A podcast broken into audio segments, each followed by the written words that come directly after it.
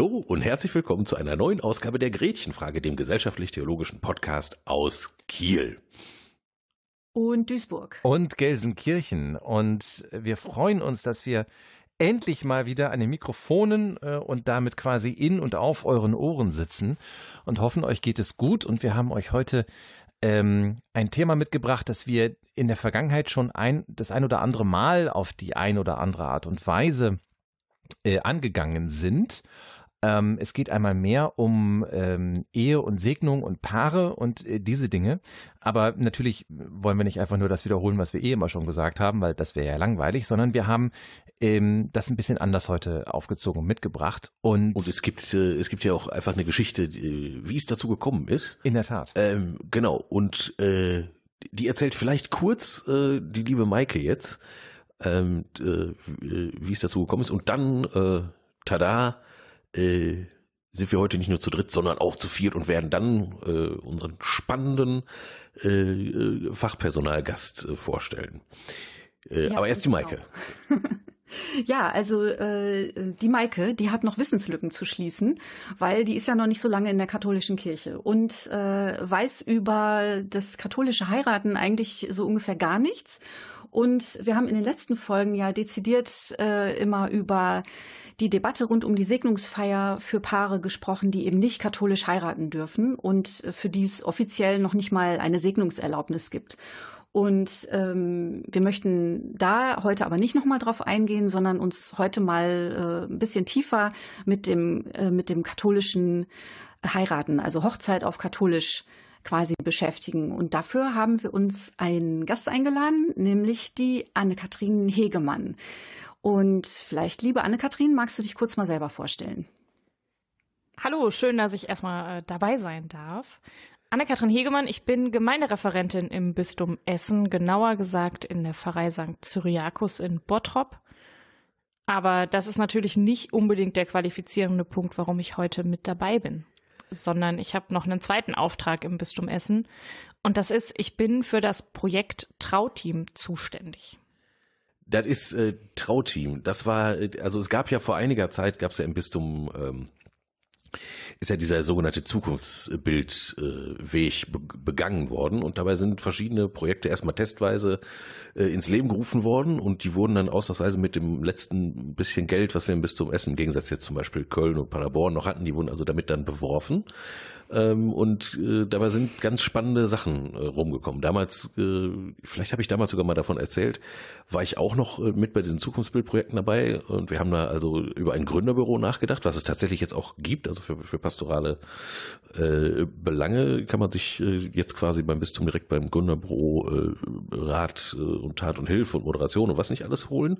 Und damals wurden im Zuge dieser, äh, äh, wir müssen mal jetzt auch mal, äh, also natürlich müssen wir sparen, aber wir müssen auch irgendwie besser werden. Also einfach so weiter geht's nicht. Ähm, hat man halt auch überlegt, was was interessiert Leute eigentlich wirklich oder wo können wir eigentlich mit was sind eigentlich so was vielleicht so das Kerngeschäft und da wurden halt verschiedene Bereiche identifiziert. Zum Beispiel gibt's jetzt halt auch einen Pilgerweg, weil Pilgern halt mit Harpe Kerkeling und so weiter total äh, hip und in war. Deswegen gab's jetzt auch einen Pilgerweg äh, im Bistum Essen und ein Bereich, der auch äh, ähm, ausgemacht wurde, war halt, Menschen äh, wollen doch immer gerne auch noch trotzdem, also allem, gerne auch kirchlich heiraten. Und ja. Genau.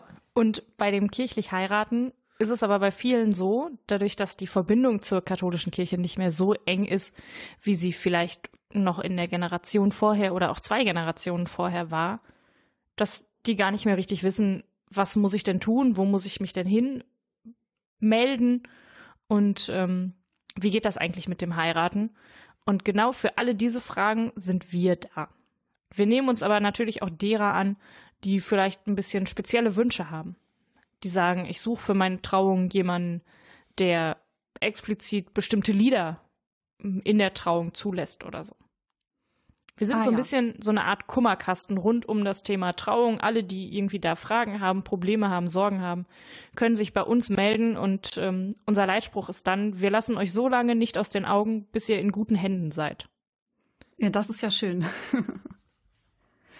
Ja, wunderbar.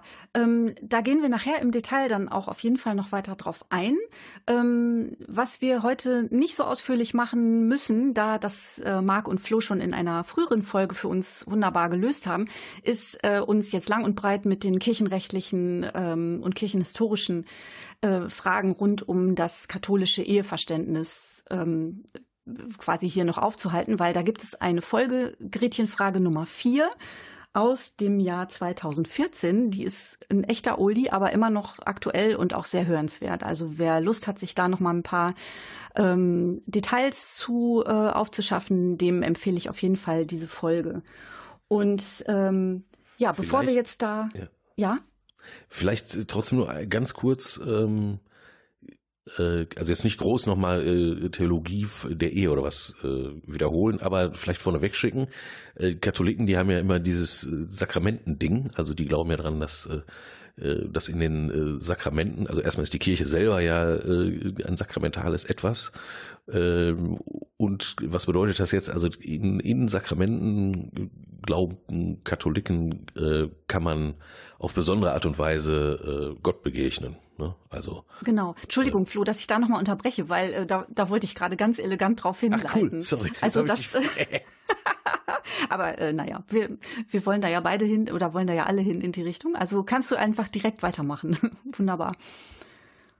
Also äh, nochmal die das Theologische und das, äh, das ganz, ganz kurz einmal. Also äh, wie gesagt, Sakrament ist einfach nur äh, also man kann als Mensch natürlich auf tausend verschiedene Weisen ganz unterschiedlich äh, Gott begegnen, glauben wir, äh, glaube ich zumindest, weil Gott ja so unendlich groß und mit, ja eine, eine allgemeine Sache ist so, ne? Äh, oder eine allgemeine so.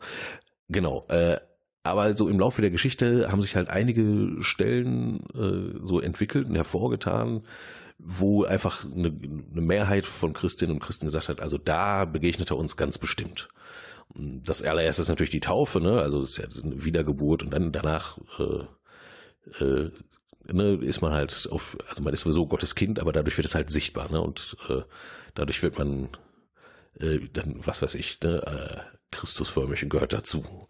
Und so ist das dann halt mit den anderen Sakramenten auch, also gerade Eucharistie oder so, ne? Also Gott kommt uns so nah, dass wir einander also im Miteinander Mahl halten, äh, eben Gott nahe kommen und der kommt uns so nah, dass wir ihn sogar aufessen äh, und leer trinken können. Zumindest ein bisschen so. Und auf die Art und Weise begegnet man da besonders Gott. Und in der Ehe begegnet man halt auch äh, Gott, äh, und zwar indem man äh, quasi ähm, sich einander verspricht und halt sagt, ich teile halt mein Leben mit dir und ich werde für dich da sein. Und das ist ja quasi dasselbe Versprechen, was Gott äh, immer schon uns allen gegeben hat. Ne? Und da kann man das, wenn alles glatt läuft, also es glauben wir zumindest, dass man es theoretisch da gut erfahren kann. Und deswegen wird halt, hat halt, äh, ist halt die Ehe im katholischen Kontext eben auch in den, äh, in den Rang eines Sakramentes erhoben. Das gilt übrigens für die Kirchen der Reformation tatsächlich nicht. Ne? Also Luther hat gesagt, die Ehe ist ein weltlich Ding. Und äh, also bei Evangelien ist das kein Sakrament. Im Gegensatz zu Taufe und äh, Abendmahl oder so. Ne? Ja, vielleicht nur das. Ansonsten äh, äh, immer nachfragen oder ergänzen. Ne? So. Ja, genau. Aber das, ich denke mal, das ist für den für den Überblick schon ganz gut. Und äh, vielleicht kann der Marc jetzt noch mal kurz so ein bisschen uns erzählen, äh, wer, wer in der katholischen Kirche eigentlich überhaupt heiraten darf. Also Mann und Frau, denke ich, da muss man jetzt, braucht man jetzt mal nicht drum herum gendern oder so. Das ist für katholische, für die katholische lehramtliche Position ganz eindeutig, Mann und Frau, das ist schon mal klar. Aber ähm, gibt ja nun auch Katholik und Katholikin, die vielleicht heiraten möchten, aber auch Katholikin und vielleicht äh, Muslim oder ein katholischer Mann, dessen Frau gar nicht religiös ist oder aus der Kirche ausgetreten. Wie verhält sich das damit? Ähm, ich bitte darum, dass das äh, Anna-Kathrin mir, mir ähm, edukativ ins Wort fällt, wenn ich Sachen ähm, nicht glatt genug ausdrücke und oder aber Dinge vergessen sollte. ähm, es gibt so diese, diese ähm, spannende Idee, dass ähm, ja eigentlich nur nur Katholiken untereinander irgendwie heiraten dürfen und dass wenn man irgend äh, wenn da irgendeine eine Abweichung von diesem Status quo existiert, äh, dass man das dann nicht mehr darf. Darauf also ich weiß nicht wie euch das geht, aber ich treffe da irgendwie relativ häufig drauf, dass ich also irgendwie ähm, äh, wenn, wenn Paare zu mir kommen und sagen, oh, wir würden irgendwie gerne heiraten, wie geht denn das und wie macht man das denn? Dass ich dann irgendwie ganz gerne mal sowas höre wie, ja, aber äh, mein Mann ist evangelisch, das, das geht doch irgendwie gar nicht, das dürfen wir doch irgendwie gar nicht und solche Sachen. Doch, doch, das, äh, das geht schon.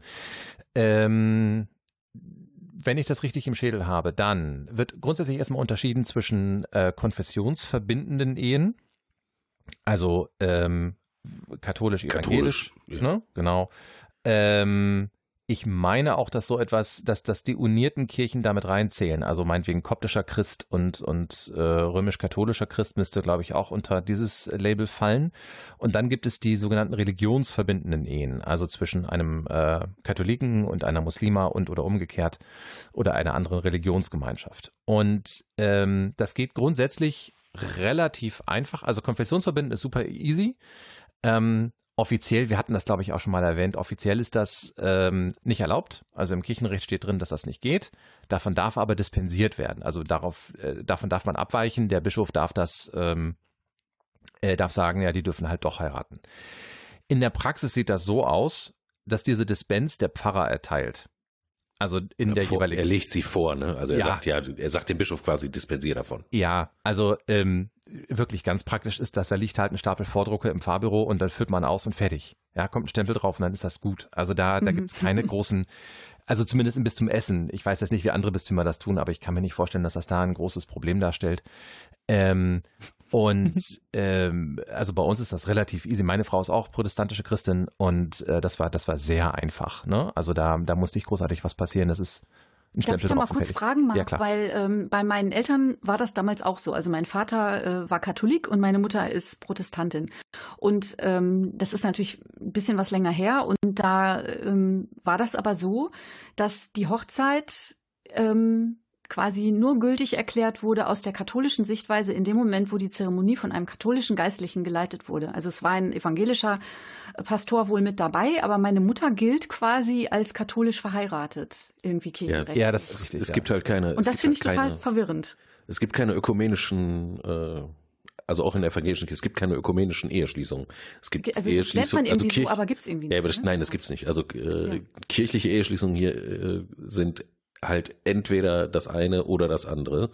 Oder halt, was weiß ich, orthodox oder so, ne? Auch wenn das, wenn das verbindend ist und damit das quasi äh, in der katholischen Kirche, also, also Kirche anerkannt wird, wird halt nahegelegt, ähm, dass es dann auch äh, ein katholisches äh, Ritual. Es gibt da halt auch irgendwie die Formpflicht oder so. Und das ist ja, glaube ich, auch so ein, ich weiß nicht, Anne-Kathrin nickt.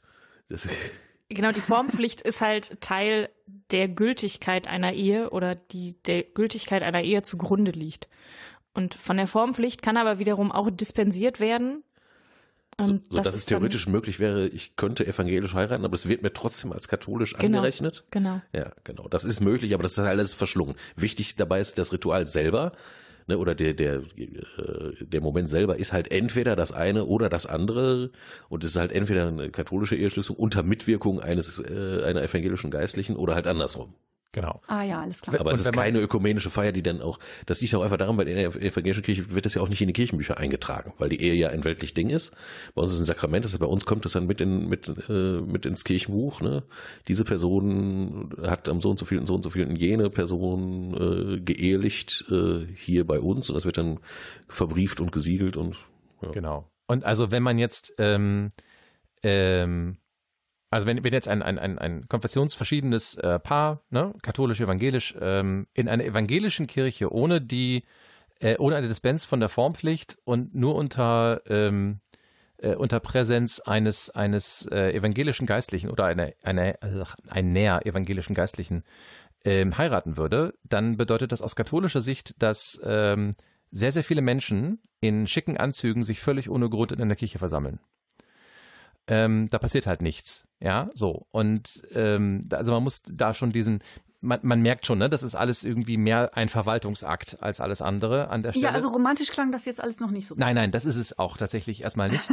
äh, wir haben das in der, in der, äh, ich, in der alten Folge ähm, haben wir das ja, glaube ich, auch so ein bisschen erklärt, dass es da eben auch ein, äh, eine Verschiebung gab im ursprünglichen Kirchenrecht, Ähm, also in der, äh, in der Version vor der jetzigen war die Ehe ja auch äh, ein Vertrag, den zwei Menschen geschlossen haben, um Nachkommen zu zeugen. Da ist also gar nichts mit Liebe und Romantik und irgendwie so. Das ist natürlich jetzt alles anders.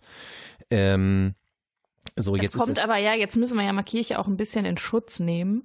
Äh, natürlich aus einer Zeit, wo es ja auch Ja, noch um die Versorgung der Frau und Besitztümer ging. ja, natürlich. Um Und- das jetzt nur mal kurz anzureißen. Ja, das ist äh, auch, das haben wir, glaube ich, oder hoffentlich zumindest erklärt damals. Ähm, habt ihr, habt haben wir. ihr. Aber Genau. kann man ja trotzdem habt noch mal ihr. rausstellen. Ja, also das ist genau und ähm, und Kirche ist auch die erste Institution, die überhaupt in der Lage ist, nachvollziehbar zu klären, wer jetzt mit wem verheiratet ist. Ja, also das ist halt äh, 1238 total wichtig, ähm, dass da äh, nicht eine Frau aus einer aus, aus irgendeiner kurzen äh, Verbindung hervor ähm, äh, schwanger hervorgeht und dann ein Kind hat und dann ähm, äh, allein auf der Straße steht und der der Erzeuger sagt halt, also der biologische Vater sagt halt, nee, die kenne ich nicht, die habe ich noch nie gesehen.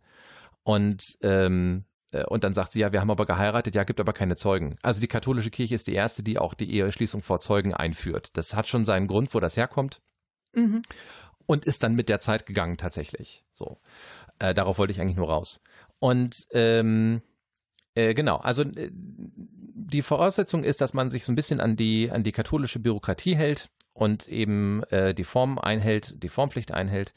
Und äh, dann ist das also äh, interkonfessionell ist das alles gar kein Problem. Interreligiös ähm, ist das schon eine etwas größere Sache. Das kann auch dann nicht mehr der Pfarrer einfach so dispensieren, sondern das muss schon beim Bischof einmal beantragt werden. Auch das ist ein relativ, soweit ich das zumindest mitbekomme, ein relativ kurzer äh, Akt, wo das aber klar sein muss. Und die eigentliche innere Voraussetzung, die da ähm, verlangt wird, ist, dass der nicht-katholische Ehepartner den, dem, was Flo vorhin erklärt hat, also den, den Dingen, die wir mit der Ehe verbinden, nicht entgegensteht. Also in Mhm. dem Moment, wo der, wo der eine Partner ablehnt, ähm, dass die Ehe ein Sakrament ist und sagt, nö, das ist es nicht. Also es reicht zu sagen, ich verstehe, dass mein Partner das als Sakrament begreift und ich verstehe auch, was ein Sakrament ist. Ich habe eine eine Idee davon, so. Das reicht völlig aus. Aber wenn er sagt, nee, das ist auf gar keinen Fall ein Sakrament, oder wenn er von vornherein ausschließt, äh, dass die Ehe, ähm, sagen wir mal, exklusiv ist, ne? also eine monogame Ehe ausschließt, ähm, Mhm. dafür gibt es auch Paragraphen. In dem Moment, wo er das tut, ist der Ehewille defizitär, so heißt es dann, und dann wird de facto kommt keine Ehe zustande. So.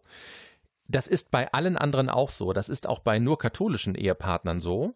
Aber bei andersgläubigen, andersreligiösen ähm, äh, Ehepartnern, sagen wir mal so, da ist die Vermutung eher im Raum, dass die Schwierigkeiten mit den Konzepten haben, weil sie sie nicht kennen können. Also da, wo es kein Sakrament gibt, kann man nicht erwarten, dass man versteht, was ein Sakrament ist. In Klammern, das ist auch bei Katholiken nicht so einfach. Aber Ja. da kann man zumindest voraussetzen, dass sie das schon mal gehört haben, dass sie das mitbekommen haben, dass sie auch Quellen haben, da dran zu kommen Okay. und nicht in die ganze Thematik ein, eingeführt werden müssen. So, das ist so aber die wenn man jetzt, und wenn jetzt aber zum Beispiel äh, ein, ein, ein nicht, ein nicht christlich gläubiger Mensch sagen würde, also ich verstehe das mit dem Sakrament nicht und ich habe jetzt auch nicht irgendwie schnell mal noch äh, Theologie im Fernkurs studiert, aber ich denke, das ist soweit in Ordnung und ich gehe da mit und ich weiß, das ist für meinen Partner wichtig, dann wäre das quasi äh, akzeptabel. Also auch da bitte nochmal kurz, ähm, äh, Flo und Anne-Kathrin, mein Verständnis ist es bisher immer gewesen, dass äh, keine aktive Ablehnung vorliegen darf. Ja, so ist das auch eigentlich immer die gehandhabte Praxis. Ja. Äh, Erstmal. hast du hast du mal selber so einen Fall begleitet von, sagen wir, so katholisch plus ganz was anderes als christlich? Also religionslos kommt halt relativ häufig vor. Hm. Ähm, aber auch da ist natürlich der Weg der Ablehnung gar nicht so weit. Ähm, und da kommt es nicht so oft vor. Ähm, ich überlege gerade, aber nee, ein Fall, der da wirklich weit weg war, habe ich so jetzt noch nicht. Genau, das heißt, Also halt eher dann irgendwas ausgetreten. okay, aber auch das war dann am Ende äh, nicht problematisch, also ist äh, Nee, also weil ja, wenn das Eheverständnis nicht abgelehnt wird, ähm, das nicht das Problem ist. und dann gilt euer Wahlspruch, äh, wir begleiten euch so lange, bis ihr in guten Händen seid. Und dann, Ja, das auf jeden und gute Fall. Hände sind dann halt auch die, die äh, dann der Ehe assistieren. Was uns jetzt äh, zu zwei Punkten bringt, nämlich äh, vielleicht doch nochmal kurz zu erklären, wie überhaupt die Ehe zustande kommt nach katholischem Verständnis. Und zweitens, und ich glaube, das ist dann vielleicht der spannende Teil, wo, wo wir vielleicht so ein bisschen ins Erzählen und Schwadronieren kommen und uns erinnern, zum Beispiel an Marks wundervolle Hochzeit und so. Ähm, Genau, äh, also das erste ist relativ einfach äh, geklärt. Die Ehe, also das Sakrament äh, spenden sich die Eheleute gegenseitig, indem sie einander versprechen, äh, miteinander zu leben. Im Sinne einer Ehe. Und äh, der Priester oder der Diakon, also die äh, christliche Amtsperson, die ist dabei wirklich nur Assistent. Ne? Also es ist nicht Spender, also nicht die Kirche spendet oder der, der Priester oder der Diakon spendet äh, das Sakrament, sondern da spenden die Eheleute sich äh, gegenseitig, indem sie sich halt äh, volle Lebensgemeinschaft versprechen. Genau. Und das ist dann der Moment, wo dann also alle heulen und, äh, und danach werden Tauben in die Luft. Entschuldigung, ich da, alle Katrin lacht. Das, ich stellte mir gerade die Tauben in der Kirche vor, wie sie versuchen, sie in die versuchen, Luft zu steigen. nein, nein. Und die ja, Tür nicht finden. Hinter draußen von der Tür. Ja, aber es soll ja Leute geben, die planen das wirklich auch sehr genau. Auch die, auch die Feier selber so, ne? Und das wäre vielleicht einfach mal spannend zu wissen, was gehört denn jetzt so dazu? Was gehört auf jeden Fall dazu? Was kann man machen, wenn man katholisch heiratet? Was kann man nicht machen, wenn man katholisch heiratet? Ähm, kann man sich den Ehering auch tätowieren? Äh, was? Wo, wo wir übrigens, wo wir übrigens da gerade bei sind, ne? Was, was nicht geht bei keiner Hochzeit ist Reis zu streuen, weil das nämlich die Vögel fressen und dann quillt der Reis auf und dann sterben die Vögel qualvoll. Das, das nicht tun. Einfach nicht machen. Oh. Ist, Reis auch nicht, ist auch nicht erlaubt. Nur noch gekochten Reis werfen. Äh, so, jetzt ist gut. Ah, diese Bilder okay. heute Abend. Ja, sehr schön. Ist das jetzt? An, an, Anne-Kathrin, hilf uns da mal gerade bitte. Ich soll euch jetzt retten aus der Miserie. Ja, das wäre schön. Glückwunsch. Ich sag mal, ich glaube, zusammenfassend kann man eigentlich sagen, wenig muss und viel kann bei der katholischen Eheschließung. Ähm, es gibt viele Zeichen, die man nutzen kann und wenige, die gefordert sind. Also natürlich gehört das Eheversprechen dazu. Ohne das komme ich nicht weiter, denn nur damit entsteht erstmal die Eheschließung mit dem Ehekonsens, den sich die beiden Ehepartner gegenseitig bekunden und der dann ja auch entsprechend von den Trauzeugen und dem Priester bezeugt wird. Ähm, und der Brautsegen gehört quasi dazu, also dass der Priester oder der Diakon nochmal durch seinen Segen quasi den Bund der Eheschließung bezeugt. Alles andere, was wir so kennen, Ringtausch, Hochzeitskerzen. Ähm, was es denn noch für schöne Sachen? Äh, diverse Sandzeremonien, was man immer mal wieder hört. Ähm, das sind teils Dinge, die aus der Kirchengeschichte kommen, teils Dinge, die irgendwie gar keine tiefere Bedeutung haben, sondern einfach nur schön romantisch sind. Ähm, da an der Stelle kann man tatsächlich irgendwie gucken, was passt auch zu dem Brautpaar und ähm, was ist irgendwie für die Feier zuträglich. Wenn ich dir da mal kurz, kurz ins Wort grätschen darf, danke, dass du das sagst, dass du das so deutlich gesagt hast. Ich erinnere mich an eine ähm, ähm, Zusammenkunft mit diversen Menschen, ähm, äh, die in der Bistumsleitung bei uns im Bistum tätig sind. Und wir haben sehr lebendig darüber diskutiert, ob denn der Ehering, also dieser Ringtausch, denn jetzt ähm, Teil der Eheschließung ist oder nicht, weil nämlich die Frage war, ob wir, wenn wir eine reine Segnung machen, auch einen Ringtausch machen können oder nicht. Und da gab es also durchaus eine äh, signifikante Gruppe von Menschen. Ich weiß gar nicht, ob du mit dabei warst, Anne-Kathrin, in dieser Einsetzung. Ich war tatsächlich bei dieser Diskussion mit dabei. Da warst du mit dabei, guck mal. Und da gab es ja durchaus einige, die gesagt haben, nee, also das geht gar nicht. Einen Ringtausch können wir nicht machen. Das, das ist ja deine Eheschließung. Nein, ist es nicht. Genau, also der Ringtausch ist ja tatsächlich auch ähm, insofern erklärt es sich sofort, denn den Ringtausch finden wir ja auch beim Standesamt an vielen Stellen. Also viele so Paare tauschen ja auch bei der standesamtlichen Trauung schon den Ring und an sich sind die Ringe ja nur noch einmal ein Zeichen. Und auch ein gesellschaftliches Zeichen, was natürlich in früheren Zeiten auch dazu beigetragen hat, schnell zu klären, ob derjenige denn noch möglicherweise verfügbar ist auf dem Markt der Brautschau oder nicht. Genau, Besitzstand. Da kann ich äh, aus meinem Beruf ja kurz mal äh, einschmeißen. Also ich bin ja äh, Goldschmiedin und äh, stelle ja auch mal Eheringe her. Und da ist das oft auch wirklich Thema. Also wenn Paare bei mir sitzen, die ähm, auch kirchlich heiraten wollen, da ist dann immer wieder die Frage äh, nach dem nach dem Datum, was denn da jetzt reingraviert werden muss. Und da ist es natürlich genauso. Das ist alles ein ein, ein Kann und kein Muss. Und für viele ähm, Paare, die in der Kirche heiraten wollen, ist dann aber tatsächlich das äh, Trauungsdatum wichtiger als das standesamtliche, wobei ich dann gelernt habe, dass das standesamtliche Traudatum aber auch wirklich das jedenfalls das rechtlich bindende ist und eben nicht das äh, das von der Kirche. Aber es wird also es ist regelmäßig Thema für Diskussionen und auch ein bisschen Irritation und auch welche welche Bedeutung man dann eben an die Ringe knüpft und ob die Ringe jetzt auch noch extra gesegnet werden oder äh, quasi dann die Brautleute den Segen bekommen. Das, äh, ja, also da ist ganz viel Unwissen, das ist wir übrigens, vielleicht heute ein bisschen auswählen, ausräumen können. Das ist übrigens nicht mehr, nicht mehr so, ne? Also die äh, kirchliche Trauung kann jetzt auch standesamtlich anerkannt werden. Das geht. Also man muss, Ah, ja. nicht, man muss nicht mehr beides machen. Da gab es äh, lange Zeit war das ja Pflicht, dass man das eine machte und dann das andere. So. Ähm, bei uns zu Hause früher hieß es immer noch nach der standesamtlichen Heiro äh, äh, Hochzeit äh, und wann heiratet ihr richtig? Ja, also ja, das, ja, das genau. war so dieses, dieses, dieses typische, genau, also was du auch Ja. beschreibst, ne? Dass also die, die richtige Hochzeit ist also die in der Kirche, wo dann auch irgendwie weiß getragen wird und viel mehr Pomp und, und Ritus einfach ist, ne? Mhm, mhm. Naja, sind wir mal ehrlich, es ist ja auch viel romantischer in der Kirche. Das ist richtig. Ne, mit einer schönen Hochzeitssängerin und den weißen Tauben nachher und dem Kleid und Blumenmädchen und was auch immer man da ja alles auffahren kann. Ich, Oder ob ich eine zum Hochzeit habe ich mit Standesamt Tauben gehe. erlebt. Das möchtest du auch nicht. Nein, jedem das seine. Äh, wohl aber mit Hunden übrigens, wo wir gerade bei Tieren sind. Also tatsächlich gibt es, gibt es, ähm, das hat, zumindest der Diakon erzählt, äh, der uns, äh, also meine Frau und mich äh, verheiratet hat, der erzählte immer von einer äh, Trauung, wo äh, Hunde die Eheringe reintragen sollten. Und, na und natürlich ist passiert, was passieren musste. Äh, von, den, von diesen Tragekissen sind die Ringe runtergefallen. Und ich weiß nicht, ähm, liebe Hörerinnen und Hörer, ob ihr, ähm, wie oft ihr schon mal irgendwie in der Kirche wart, ganz gerne sind vor dem Altar Lufteinlassschlitze für die Umweltpumpe, also für die Luftumweltpumpe. Und da fallen so Ringe ganz wunderbar rein und man kriegt sie da auch nicht wieder raus. Und man hat also dann äh, zehn Minuten lang Hochzeitsgäste gesehen, wie sie versucht haben, irgendwie diese Ringe aus diesen Schlitzen wieder rauszukriegen. Das muss Oh, sehr ulkig gewesen sein, ja. Also es- das ist jetzt halt so ein, Anne-Kathrin sagt ja gerade so wenig muss, aber viel kann. Also und jetzt allein, dass es solche Geschichten gibt, zeigt ja, dass auch, äh, also dass, äh, dass da im Großen und Ganzen wahrscheinlich äh, in der Fläche doch eher äh, eine große Bereitschaft äh, herrscht, äh, den Menschen vieles äh, zu ermöglichen.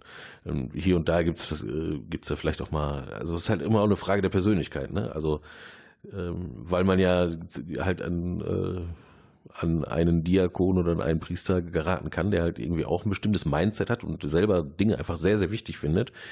Jenseits dessen, was rechtlich erforderlich ist und trotzdem dann meint, also das ist mit mir aber nicht zu machen und so weiter. Das ist ja auch einer der Gründe, um da so ein bisschen Sicherheit äh, zu geben, dass jetzt zum Beispiel das Trauteam gibt oder so, wo halt von vornherein gesagt wird, okay, wir hören uns das erstmal an und dann gucken wir mal, mit wem wir euch da so äh, äh, zusammenbringen können. Oder so, so in etwa funktioniert das ja wahrscheinlich auch, ne? Genau, also es ist so ein bisschen was, was wir tun.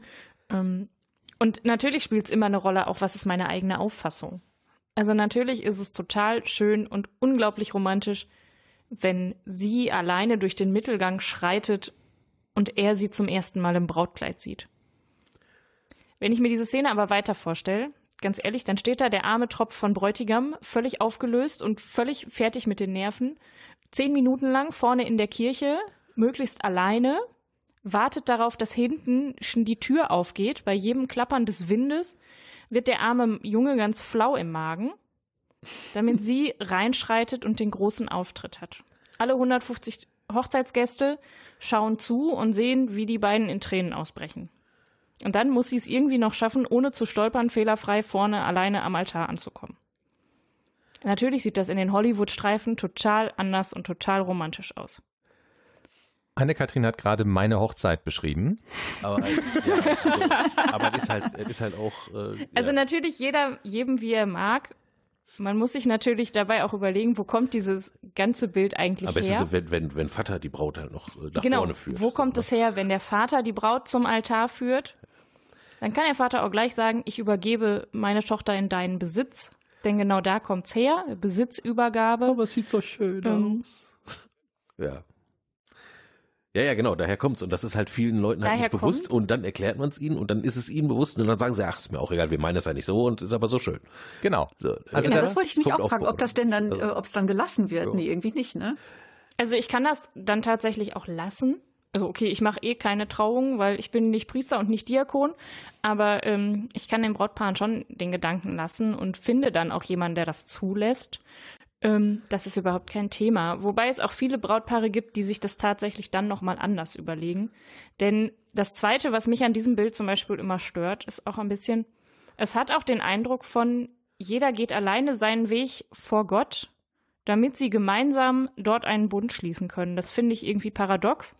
Vor allen Dingen, wenn man sich überlegt, dass ja doch eigentlich nahezu 100 Prozent aller Paare auch vor der kirchlichen Eheschließung zusammenleben und auch vorher gemacht? ihren Lebensweg zusammengehen, ja. ähm, dann denke ich auch immer, dann kann man auch gemeinsam diesen Schritt vor den Altar gehen. So haben mein Mann und ich es tatsächlich auch gemacht. Ähm, Seid gemeinsam von hinten eingezogen. Genau, wir sind gemeinsam von hinten eingezogen. Ähm, das war für uns auch total stimmig so.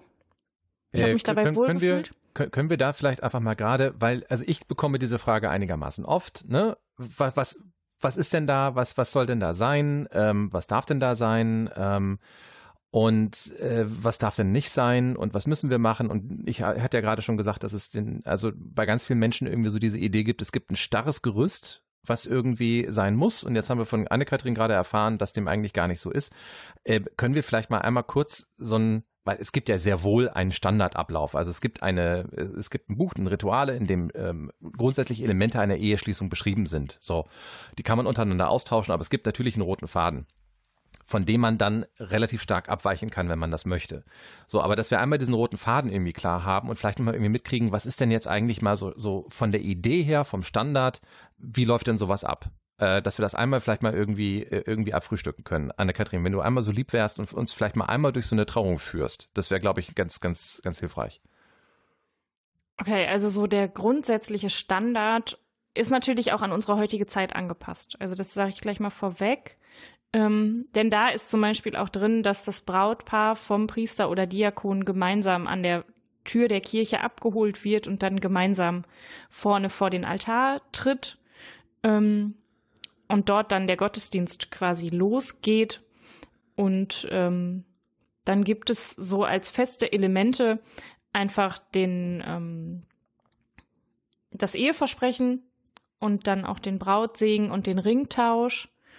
Ähm, die so den Ablauf der Trauung eigentlich ausmachen. Und dann gehört halt natürlich dazu das Gebet, also sagen wir so klassische Elemente der Liturgie. Genau. Würde man, würde, also, aber das sind jetzt, also das, das ist Standard, das passiert so, aber das ist, äh, äh, das muss halt wirklich auch alles nicht sein. Ne? Also um eine gültige Ehe hinzukriegen, da muss wirklich nur das Versprechen und also im, im Notfall, ne, nur das Versprechen und der Brautsegen sein. Ähm, genau, also klassische Elemente eines Gottesdienstes halt sind natürlich Anfang, da drumrum, wie ein Gebet am Anfang, ja, wie ein ne? also Lesungstext aus der ja. Bibel und ähm, Fürbitten Predigt, Vater Unser, eine Predigt, ähm, solche Dinge. Dann schon eher bei denen, die näher an Kirche dran sind, natürlich auch Thema die Eucharistiefeier. Genau, wollte ich ähm, gerade fragen, ob die auch sein muss oder ob das auch. Äh nee, also die muss auf jeden Fall nicht sein. Ähm, da bin ich auch immer, ehrlich gesagt, ein großer Freund davon, genau zu gucken, ähm, wer feiert denn meine Trauung mit? Ähm, denn wenn nachher von, weiß ich nicht, 80 Hochzeitsgästen ähm, nur 10 aufstehen und irgendwie die Eucharistie mitfeiern und für den Rest ist das ähm, völlig irrelevant ähm, und sie können damit nichts anfangen, dann macht das ganz schnell so einen Feiercharakter kaputt weil einfach nicht mhm. alle, die anwesend sind, irgendwie mitfeiern können vernünftig. Da gibt es übrigens sehr, sehr schön immer diese Momente, wo jeder Katholik weiß, ich habe einen bestimmten Satz zu sagen ne? oder ich habe etwas zu antworten. Ne? Also, keine Ahnung, ähm, Evangelium unseres Herrn Jesus Christus, Antwort, Lob sei dir Christus. Fertig. Und es ist immer ähm, äh, schon ein, ein wichtiger Hinweis, wenn diesen Satz keiner in der Kirche sagt, dann weiß man schon, okay, dann muss ich eigentlich auch nicht voraussetzen, dass irgendwie andere Elemente, also andere ähm, Sprech- und Antwortdynamiken funktionieren, was auch völlig in Ordnung ist. Ähm, aber da kann man sich halt auch hart mit in die Nesseln setzen, wenn dann tatsächlich irgendetwas erwartet wird und es kommt nicht, dann entstehen auch manchmal so ein bisschen peinliche Pausen und ähm, das sollte man vermeiden in der Tat. Das kann man entweder dadurch vermeiden, dass man halt die, die, die liturgische Form weitestgehend runterdampft, ne? dass, dass der, der Liturg oder die Liturgen halt klar haben, wo sie sich da befinden und womit zu rechnen ist und womit nicht zu rechnen ist. Aber man kann sich natürlich auch, äh, wenn man, es ist halt einfach, was man will. Ne? Man kann natürlich auch einfach äh, äh, in das äh, Liederzettelchen reinschreiben, äh, die Gemeinde erhebt sich, äh, der Liturg sagt, äh, der Friede sei mit euch, die Gemeinde antwortet und mit deinem Geist oder so. Das kann man ja schreiben, ne? dann wissen es alle und wer es machen will, kann es mitmachen und wer es nicht machen will, kann es halt sein lassen oder man weiß halt einfach, dass das jetzt nicht so eine große Rolle spielen muss. Also, de, ja. Aber man kann das Ganze natürlich sehr, sehr feierlich, also bis zur Höchstform, äh, also Eucharistiefeier, volle Messe, äh, wo dann quasi die Trauung, äh, denke ich mal, so äh, nach dem Evangelium oder was dann stattfindet, äh, vor dem Evangelium, nach dem Evangelium. Ja, genau. Genau, das kann man natürlich auch machen, so wie man halt lustig ist. Ich hätte jetzt noch mal eine Frage auch zum Ablauf und zwar, ähm, wenn es ja heißt, die das Sakrament spenden sich in dem Fall dann ja die beiden Ehepartner gegenseitig und eben nicht nicht der Priester oder der Diakon, aber wenn ich es richtig verstanden habe, muss aber ja trotzdem Priester oder Diakon äh, anwesend sein oder der Feier vorstehen. Oder könnte jetzt auch äh, jemand wie Marc oder Flo oder äh, du, Anne-Kathrin, so eine Zeremonie begleiten? Die Antwort lasse ich Anne-Kathrin, sonst rege ich mich auf. Und ich muss es jetzt diplomatisch formulieren. Ja, kannst du ähm, auch aufregen. wenn, wenn, du willst, musst du nicht. Also ich sag mal, kirchenrechtlich ist das relativ klar geregelt. Bei der katholischen Trauung sind wir raus. Da gilt nur, wer ein geweihtes Haupt hat, der darf daneben stehen und der Ehe und assistieren. assistieren ja. ähm, Punkt. Da gibt es auch keine Diskussion drüber. Das ist so. Ähm, Anders sieht es wiederum aus, wenn wir bei konfessionsverbindenden Ehen sind ähm, und sie nicht in der katholischen Kirche geschlossen werden, sondern in der evangelischen Kirche und es quasi darum geht, dass die Trauung natürlich nach evangelischem Ritus stattfindet, ähm, dann können wir dabei sein. Aber dann haben wir natürlich auch irgendwie kein Assistenzrecht in dem Sinne, sondern wir sind dann einfach nur Vertreter der katholischen Gemeinschaft. Ja, wir können da vielleicht die Predigt halten, oder ein Gebet mitsprechen. Also klar, so in den Gottesdienst einbringen, das geht auf jeden Fall. Mhm. Ähm, das ginge aber auch sogar in einem Rahmen einer katholischen ja. Trauung. Also ähm, es ist nicht irgendwie festgelegt, dass derjenige, der der Trauung an sich assistiert, auch die Predigt halten muss oder weiß ich nicht was. Ähm, es ist natürlich im Regelfall so, aber das muss nicht zwingend. Also vielleicht auch da ein bisschen aus dem Nähkästchen. Ähm, der, der Diakon, der meine Frau und mich äh, verheiratet hat, ähm, das hat Freunden von uns so gut gefallen, dass sie sich halt auch äh, gesagt haben, das wollen wir genauso haben.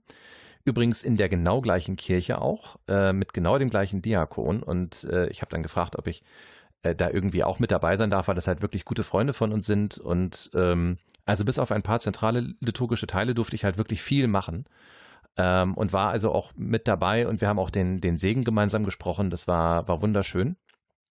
Und äh, das geht also tatsächlich sehr, sehr gut. Das ist ähm, auch nach katholischem ähm, Recht auch an der Stelle gar kein, gar kein Problem an dem, an dem Punkt. Wichtig ist halt, ähm, dass der Priester, äh, Schrägstrich Diakon, tatsächlich anwesend ist.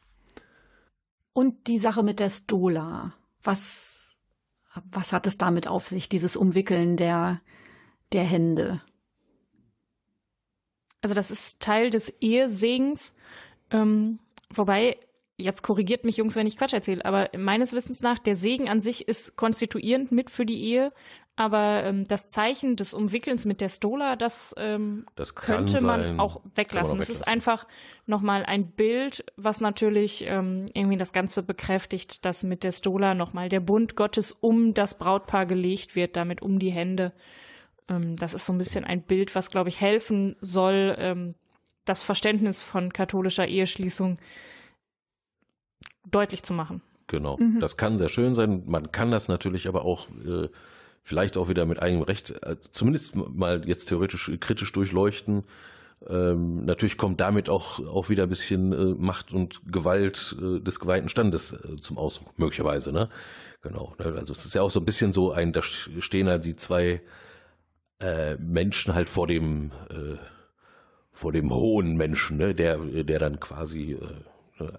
also das Zeichen seiner, seiner Vollmacht äh, nutzt und äh, huldvoll ja, also genau, also wie gesagt, man kann das ganz, man kann das auch wirklich kritisch sehen, ähm, muss man aber nicht. Ich glaube, es ist eher wichtig, dass man sich klar macht, dass äh, alles, was man so im symbolisch-rituellen Bereich äh, tut, äh, vielleicht mal eine Ausgangsbedeutung hatte, aber auf jeden Fall auf unterschiedliche Art und Weise interpretiert werden kann von außen und, und dass man nicht einfach alles so mitmacht, weil man glaubt, äh, man mache etwas so, sondern also ich glaube, das, das Vorhandensein all dieser Dinge ist, glaube ich, eine gute Gelegenheit für Menschen, auch für Menschen, die heiraten wollen, sich da mal kurz mit auseinanderzusetzen, weil im Hintergrund findet ja dann quasi eben auch äh, eine tiefere Verständigung der beiden Eheleute statt. Ne? Also wie, was, was bedeutet denen das denn jetzt wirklich so? Ne?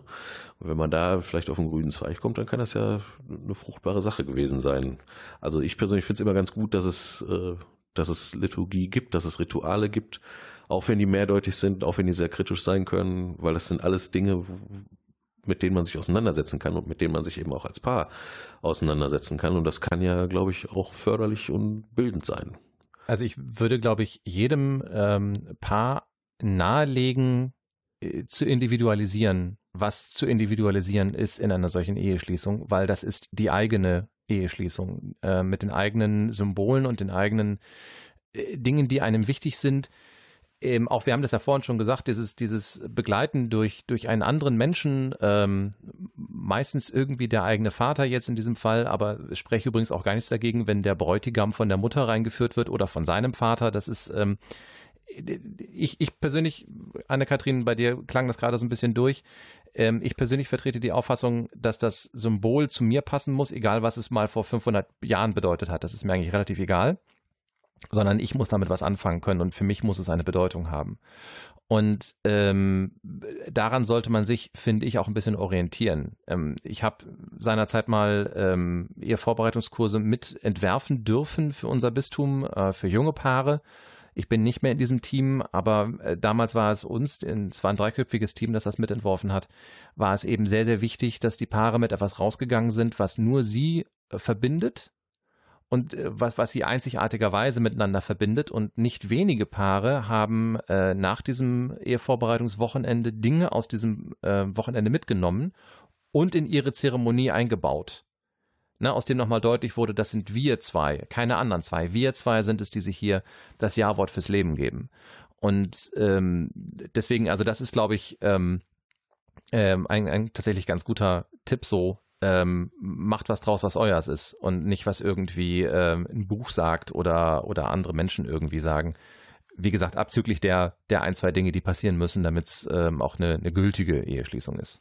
Das kann halt auch, äh, Entschuldigung, wenn ich noch kurz erzählen darf, äh, auch äh, wirklich Ort großer Kreativität sein, wo dann auch Dinge passieren, die wirklich schön sind ne? und die auch, äh, also ich erinnere mich äh, an eine Trauung, da gab es schon so eine Art Ringsegnung, allerdings hat das nicht der Priester äh, gemacht oder der äh, Assistent, sondern es wurde halt eine, eine Schnur durch die Bank äh, reingelegt. Ne? Jeder hatte die in der Hand und dann haben die Trauzeuge und der Trauzeuge hinten halt die Eheringe da auf diese Schnur getan und dann sind diese Ringe durch die Hände aller gegangen, die mitgefeiert haben und sind dann vorne angekommen beim Brautpaar und also symbolisch wird damit äh, quasi natürlich äh, der Segen aller, die da äh, mit zu feiern eingeladen waren, zum Ausdruck gebracht. Und dann kamen die Ringe halt äh, vorne an und waren durch die Hände aller gegangen, die halt da mitfeierten.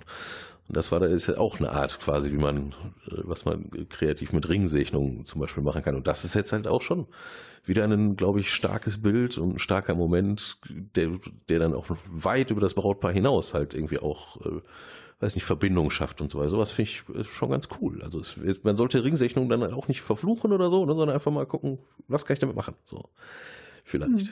Also das möchte ich immer unterstützen. Also jedes Zeichen und jedes Bild, was zu dem Brautpaar passt, das finde ich passt auch in die Trauung.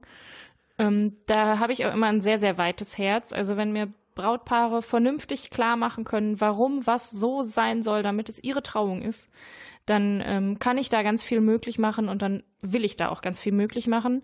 Ähm, du hast das gerade noch mal so ein bisschen angeschnitten, Marc. Ähm, mir ist das bei manchen Zeichen einfach nur wichtig, dass sich die Brautpaare auch noch mal des Hintergrundes einfach einmal bewusst sind ähm, und dann können sie selber ihre Entscheidung dafür oder dagegen treffen. Mhm. Ähm, einfach weil natürlich auch die Frage ist, was nimmt unsere Gemeinde, die mit uns feiert, also diejenigen, die wir einladen zu unserer Trauung, wie nehmen die dieses Zeichen wahr? Ähm, auch das finde ich ist an der Stelle manchmal eine ähm, Frage, die ich dann gerne stellen mag. Und einfach nur, wenn das für alle Seiten irgendwie klar ist und gut ist und zum Brautpaar und zu dem Tag passt, ähm, dann geht da ganz viel. Also ich habe auch schon ein Brautpaar ähm, beim Einzug Walzer tanzen sehen. Und es passte zu den beiden. Es war total schön und es passte zu den beiden. Ähm, also da geht echt viel und einiges.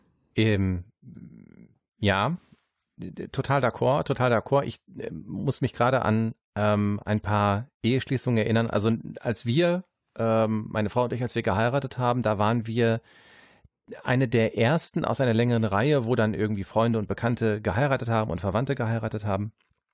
Und dann sind wir da immer eingeladen gewesen und haben die dann eben auch äh, das Ganze angeguckt und, und besucht und so. Und ähm, also es gibt unglaublich schöne Zeremonien. Es gibt unglaublich tolle Liturgien und äh, wo man am Ende denkt, ach, wie, wie wunderbar. Und, ähm, und dann gibt es halt echt, also ähm, Eheassistenten, also Priester und Diakone, die das komplett gegen die Wand fahren. Also es gibt, es existiert halt auch. Ähm, und äh, ich bin immer total erstaunt, dass das den, den Beteiligten, den Gästinnen und Gästen irgendwie relativ wenig auffällt, dass das so ist. Ähm, aber es gibt halt, finde ich, so komplette liturgische Wildsäue, die, also das, ja, es tut mir leid, aber die haben das, die das so richtig, richtig schlecht machen. Kannst du bitte einmal nur, dass ich mir vorstellen kann, wovon du, kann, wovon du redest? Also was ja, also, hast du ganz schrecklich gefunden? Ja, also eine Sache oder? Wenn, wenn ich, wenn ich mitbekomme, dass der, dass der Mensch, der das da vorne tut, dass der sich im Grunde genommen nicht vorbereitet hat, sondern dass der halt irgendwann seine, seine, seine Albe angezogen hat oder seine, seine Stole umgeworfen hat, äh, sein Priestergewand übergeworfen hat und dann hat, er gesagt, oh, machen wir mal eine Hochzeit heute. Und du siehst, wie er die Predigt, die er hält, quasi im Laufen entwickelt. Und es gibt welche, die können das. Das ist aber im Promillebereich. Also die, die sind super selten, solche Leute.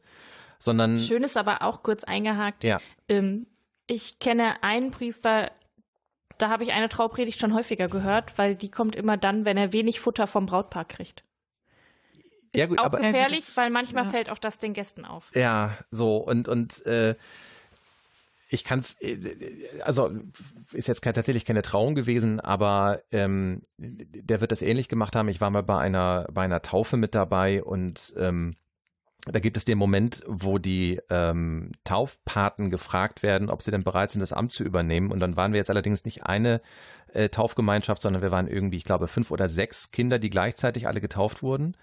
Und äh, dann sagte der Priester, stellt, stellt, sich vorne hin und sagt, ach, das ist mir jetzt alles zu aufwendig, äh, sind die Partner alle da, bitte mal aufstehen, seid ihr bereit? Ja, alles klar, weiter geht's. Also in dem Duktus. Das war jetzt oh. ziemlich genau wortwörtlich das, was er gesagt hat. Und das ist so, wo ich mir denke, ja, wenn es dir egal ist, warum bist du dann hier? Und das gleiche gibt es eben auch bei, äh, bei Eheschließungen. Ähm, jetzt habe ich natürlich wahrscheinlich einen etwas anderen Sensus dafür und auch möglicherweise eine andere Erwartungshaltung.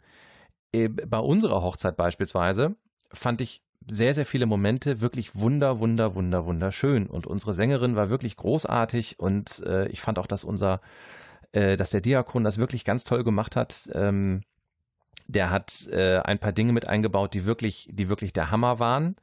Ähm, meine Frau und ich, wir haben unsere Trauringe selber geschmiedet. Ähm, also nicht hundertprozentig, sondern das war auch der Witz dann der Predigt. Äh, man kann bis zu einem gewissen Grad die Ringe schmieden und dann gibt es halt Teile, die man nicht machen darf äh, weil die Gefahr besteht, dass man sich diverse Finger dabei abschneidet und deswegen äh, macht das dann der jeweilige. Oder verbrennt. Oder verbrennt, genau. Und deswegen macht das dann der jeweilige äh, Schmied dann weiter. So, und das hat also der Diakon, äh, liebe Grüße an Axel an dieser Stelle, ähm, zum Anlass genommen zu sagen, dass es ja durchaus mit der Ehe vergleichbar wäre, weil es eben Teile gibt, die man selber machen kann und, ähm, und Teile, äh, auf die man halt keinen Einfluss hat und für die dann Gott da ist. So wie der Schmied halt. Ne? Und ähm, das fand ich also ganz, ganz, äh, ganz wunderschön. Was ist der, äh, der Gemeinde, also die, die anwesend waren, was ist denen im Kopf geblieben? Nicht die Predigt, die Sängerin vielleicht noch, hoffe ich zumindest. Ähm, aber viel, viel wichtiger war, dass der Raum rund war. Also da, wo wir gesessen haben, das war ein runder Raum und ähm, die Gäste saßen vor uns. Und denen ist hauptsächlich im Kopf geblieben, dass sie uns ins Gesicht gucken konnten während der ganzen Zeremonie, was normalerweise nicht der Fall ist, weil man immer nur von hinten auf die Leute guckt, weil Kirchen ja so gebaut sind. Das war für die super wichtig. Alles andere war nebensächlich ein bisschen schade fand, weil die ganzen anderen Sachen total gut und wunderschön waren.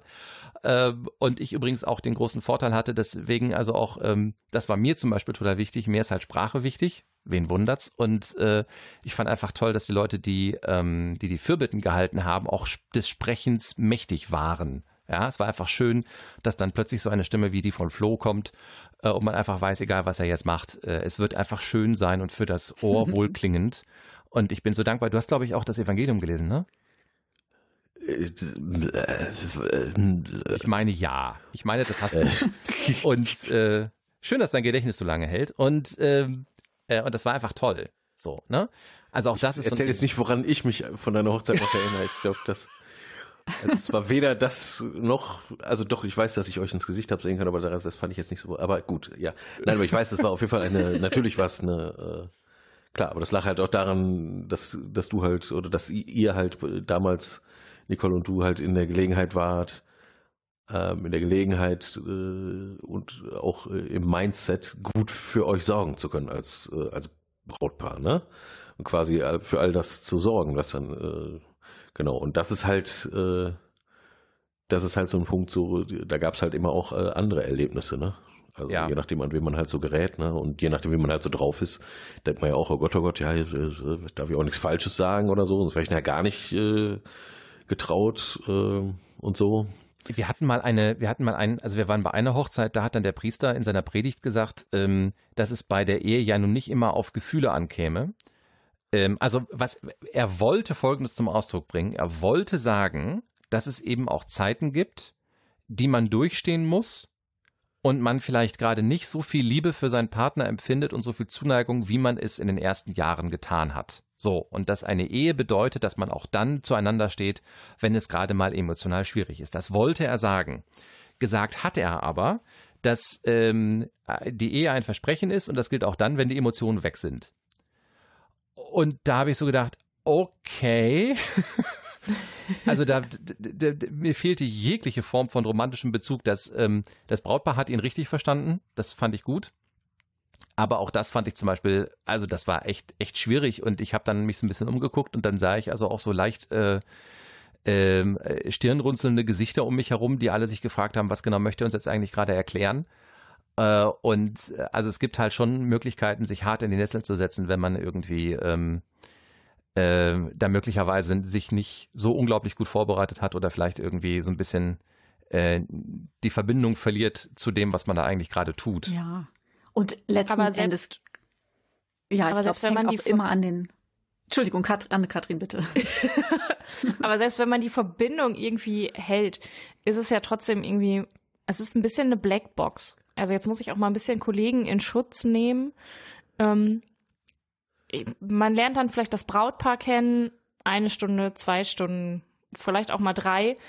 Ähm, und muss dann irgendwie was abliefern oder will dann ja auch was abliefern, was zu denen passt. Ähm, das kann natürlich auch total schwierig sein. Es ist nicht so, wie es vielleicht vor 50 Jahren war, als ich die Erna und den Friedel, die jetzt ähm, bei mir zur Trauung kamen, schon von Kindesbeinen an kannte. Da habe ich ja schon deren Eltern getraut äh, und die genau. alle getauft. Oder zumindest auch die Familien kannte und vielleicht auch eine Vorstellung hatte, wer sitzt da denn an dem Samstag in der Kirche, wenn die beiden zur Trauung kommen. Ähm, das ist heute anders. Auf der anderen Seite ist es natürlich auch eine große Chance. Da sitzen auf einmal 80 Leute, vielleicht auch 100, die größtenteils mit Kirche wenig am Hut haben und die natürlich jetzt erstmal da sind aus einem freudigen Anlass. Die sind freiwillig und freudig da und es ist natürlich für uns als Kirche auch eine große Chance, irgendwie was gut zu machen und einen positiven Eindruck zu vermitteln. Aber es ist natürlich auch schwer, wenn ich die Festgemeinde total falsch einschätze im Vorfeld, weil ich einfach von dem Brautpaar auf eine andere Gästezusammensetzung schließe, dann kann das ganz schön auch in die Hose gehen. Also verstehe mich bitte richtig. Ich wollte jetzt gar nicht sagen, dass, dass das irgendwie ähm, jetzt alle voll in den Sand setzen, und, obwohl das doch einfach eine einfache Aufgabe wäre. Nur ich habe halt auch das Gegenteil erlebt. Ne? Also ich habe wunderbare Zeremonien, unter anderem meine eigene, aber eben auch äh, ganz andere erlebt, wo ich dachte, boah, was für eine geniale Hochzeit war das denn und wie cool ist die denn? Ähm, und es gilt ja immer noch mal zu unterscheiden zwischen etwas, was ich selber gut finde, weil ich es so tun würde, und etwas, was das Brautpaar gut findet, weil das Brautpaar das so gut findet. Ja. Also ähm, wir haben auch eine Hochzeit äh, erlebt. Ich fand die völlig, also ich war, ich war, ähm, ich weiß gar nicht. Platt ist, glaube ich, ein ganz guter Eindruck, auch geflasht davon irgendwie, weil ähm, das Brautpaar, äh, also beides Musiker, selber auf ihrer eigenen Hochzeit Musik gemacht haben und auch selber gesungen haben. Fand ich total gar nicht meins, wäre meins nicht gewesen, war aber wunderschön. Also hm. auch da nochmal zu unterscheiden zwischen dem, was zu mir passt und zwischen dem, was, ähm, äh, was, was andere gut finden. So, ne? Ich will nur sagen, es geht total gut, es geht richtig, richtig gut und es gibt halt eben auch die krassen Gegenbeispiele, wo man einfach merkt, boah, nee. Also das, das, da hat sich aber einer echt nicht, also gar keine Gedanken gemacht. Und ich fand, ich fand, da konnte man einfach sehen, der hat sich einfach keine Gedanken gemacht. So. Ja, Worst ich, Case also, natürlich auch, schlag das Buch auf und äh, plötzlich steht dann noch ein falscher Name von der letzten Trauung drin. auch das habe ich schon erlebt, äh, möchte ja. die Anwesende, äh, falscher Name, das leider dann auch dreimal in Folge, ja. kommt total gut. Mhm, genau. Ich glaube, das, was äh, Anne-Kathrin vorhin auch, was du mit dem äh, mit dem Futter gesagt hast, ne, wie viel Futter kriegt halt äh, die zu die der Priester oder der Diakon. Ähm, ich habe also ich habe tatsächlich in meinem ganzen Leben noch keine einzige katholische Trauung miterleben können dürfen, hat sich einfach noch nicht ergeben. Und ich bin also voller Hoffnung, dass das vielleicht irgendwann mal passiert. Aber äh, ich kann es, also leider habe ich schon einige Begräbnisse natürlich ähm, miterlebt und ich denke mal, da ist es sehr ähnlich. Also, dass man da eben auch, also wenn ich an den äh, Tod meines Vaters vor vielen Jahren denke, da war das eben wirklich auch so, dass wir als Angehörige total kirchenfern waren und nun musste er auf einmal katholisch bestattet werden. Und wir hatten dann eben auch den Priester bei uns äh, am Kaffeetisch und waren alle im Grunde noch unter Schock und wir wussten überhaupt nicht, was wir dem großartig erzählen sollen. Und der hat im Grunde einfach Standard Standard durchgezogen und hat das eben so gut gemacht, wie es ging, aber da gab es im Grunde wenig Persönliches, weil wir einfach gar nichts abliefern konnten. So, also das glaube ich, ist halt auch ein Faktor, der vielleicht bei manchen Eheschließungen auch manchmal sein kann, wenn eben jetzt auch äh, vielleicht gar keine große Vorstellung davon ist oder vielleicht die Vorstellungen manchmal auch so abgefahren sind, dass man da eben vielleicht auch kirchlicherseits dann doch mal sagen muss, ja, das sprengt jetzt aber ein bisschen unseren Rahmen. Was ich noch mal als Frage äh, mir hier notiert, notiert hatte,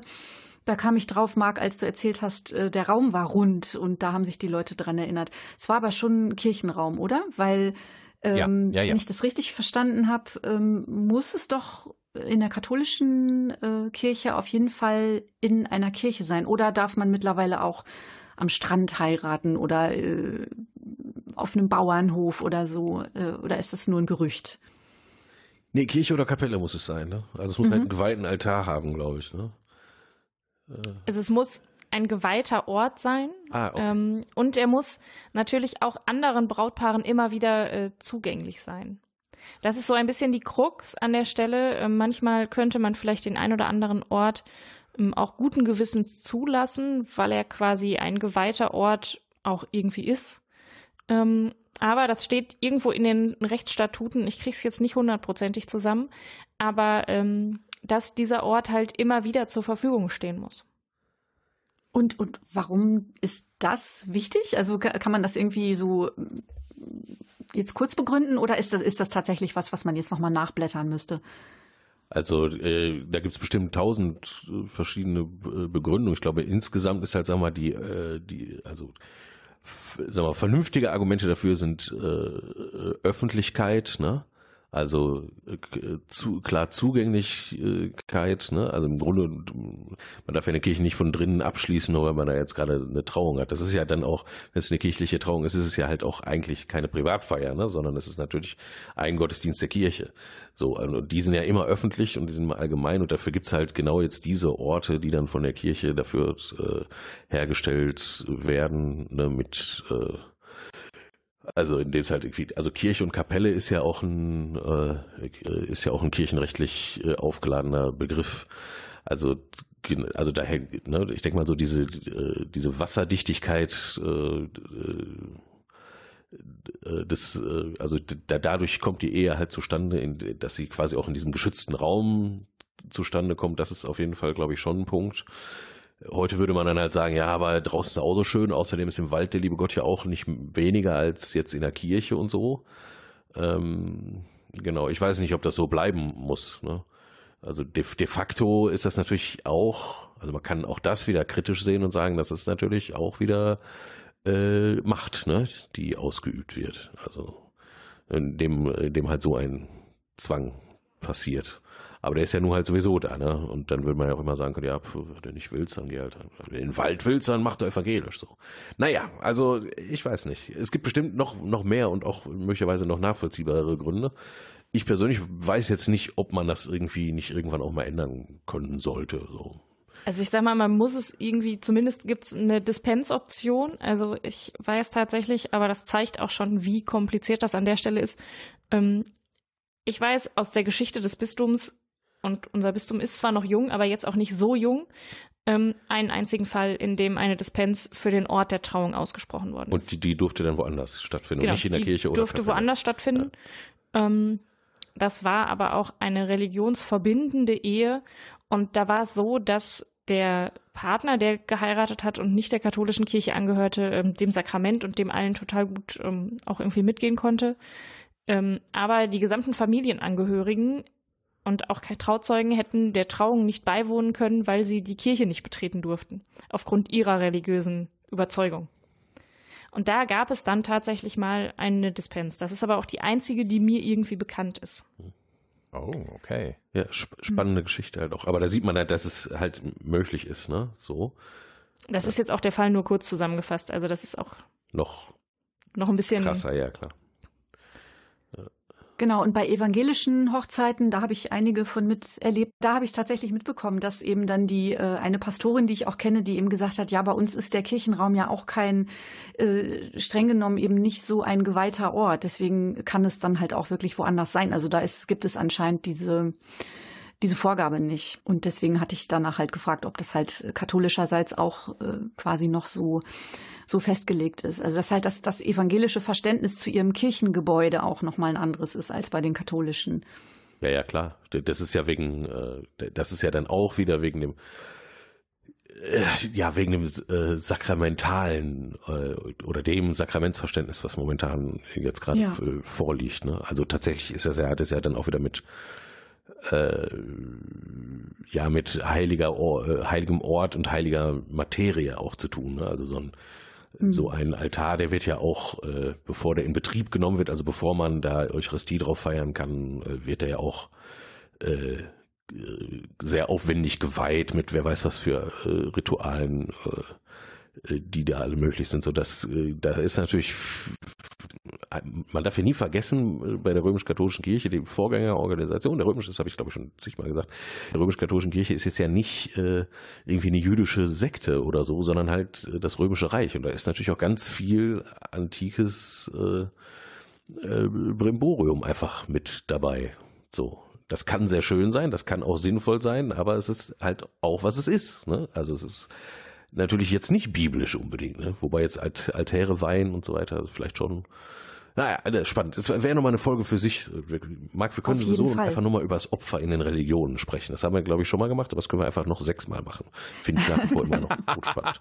Aber jetzt das Opfer, äh, eine Ehe ist kein Opfer, ne? Oder? Dann Das äh, da kommt Ähm. an, wenn du fragst. Ich habe frag auf meinem Ich frage die ganzen verheirateten Leute, die jetzt gerade hier mit mir sitzen. Das, Äh, Ich habe als- da, da, Maike, Maike, darf ich da ganz kurz? Ja, natürlich. Ähm, das ist jetzt das sind relativ ungeordnet gerade in meinem Schädel, ähm, aber äh, tatsächlich gibt es immer noch mal wieder so, so, so Vorstellungen von der Ehe, die tendenziell aus diesem Altherrenwitz kommen, ne? Also, dass der Mann irgendwie über seine Frau herzieht, weil die Olle ja zu Hause irgendwie voll doof ist und so. Und, und da wirkt es dann schon irgendwie so, als wäre Ehe ab einem gewissen Zeitraum des Zusammenseins tendenziell eher eine Leidensgeschichte. Ähm, ich verwehre mich sehr gegen dieses Bild, ich, auch wenn ich verstehe, wo es herkommt. Ähm, gerade wenn man sich anguckt, dass es noch nicht ganz so lange her ist, dass man eben zusammenblieb, obwohl man offenkundig, ähm, also obwohl die Ehe offenkundig eigentlich so emotional und auch inhaltlich an ihr Ende gekommen ist. Ähm, und ähm, man sich zwar nach katholischem Verständnis äh, zwar nicht scheiden lassen kann, aber man kann trotzdem andere, also verschiedene Gebäude bewohnen. Man muss sich einer, ähm, wie auch immer, gearteten, kalten, brutalen, möglicherweise gewalttätigen Ehe nicht aussetzen. Äh, auch nach, nach katholischem Verständnis übrigens nicht. Ne? Man, die Ehe bleibt zwar bestehen, aber niemand wird äh, gezwungen, in einer Ehe zu sein, in der man nicht sein möchte. Also in einer, in einer räumlichen Nähe zu sein, in der man nicht sein möchte. Ähm, ich sagte, ich habe das gerade so gesagt, es kommt darauf an, wen du fragst, ob Ehe ein Opfer ist oder nicht. Ich würde immer noch behaupten, dass ähm, Ehe ähm, wie jede Form des gemeinsamen Zusammenlebens bedeutet, dass man ähm, nie aufhört, das klingt jetzt ganz schlimm, an sich zu arbeiten. Ähm, das klingt jetzt so, als würde man sich ständig verbiegen müssen zum anderen hin oder zum Gefallen des anderen. Das meine ich damit nicht. Sondern, ähm, also meine Frau und ich, als wir angefangen haben, äh, diese Beziehung zu führen und uns ernsthaft Gedanken gemacht haben, ob wir heiraten wollen oder nicht. Wir haben uns die Ehen angeguckt, die um uns herum so existieren. Ähm, also beispielsweise die Ehe meiner Eltern hat keinen Bestand gehabt. Die haben beide neu geheiratet. Die Ehe äh, der Eltern von meiner Frau haben keinen Bestand gehabt. Und die haben auch beide, äh, ihr, ihr Vater hat neu geheiratet, ihre Mutter nicht. Ähm, und hier im Ruhrgebiet gibt es sowieso tatsächlich gefühlt zumindest relativ viele Patchwork-Familien ähm, mit, mit irgendwie äh, zweiten und dritten Ehen und Familien und deren Kindern eben auch wieder daraus. Und, äh, und wir haben uns gefragt, woran hat es denn gelegen, dass diese Beziehungen teilweise nur sehr kurz gehalten haben? Und die eine Konstante, die wir gefunden haben, war, dass irgendwann die Kommunikation aufgehört hat. Die haben aufgehört, miteinander zu reden. Also sie haben miteinander gesprochen, aber anscheinend nicht über wirklich wichtige Dinge. Und deswegen haben wir uns vorgenommen, dass wir ähm, das aufrechterhalten müssen. Sonst äh, laufen wir einfach Gefahr, dass unsere Beziehung irgendwann keine mehr ist. Und äh, das war uns super wichtig. Und das ist tatsächlich, ich will nicht sagen Opfer, aber das ist Überwindung. Ähm, weil man eben also bei uns ist es tatsächlich so, wir kommen nach Hause, wir haben anstrengende Tage gehabt und dann äh, reicht es irgendwie, äh, sich auf die Couch zu hängen, irgendwie den Fernseher anzumachen, irgendwas Dummes laufen zu lassen und einfach nicht zu reden. Okay, gut. Ähm, aber das ist so, es gibt so, so Einfallstore, ne? So, das könnte ich jetzt meiner Frau erzählen, aber ich habe echt keinen Bock. Also erzähle ich es ihr nicht. So, dann kommt das zweite, was ich meiner Frau mal erzählen könnte oder vielleicht auch sollte und ich habe aber keinen Bock. Oder keine Ahnung, ist mir gerade zu anstrengend und äh, ich will mir die Diskussion nicht geben, also mache ich es nicht und so weiter und so fort. Und irgendwann redet man über gar nichts mehr.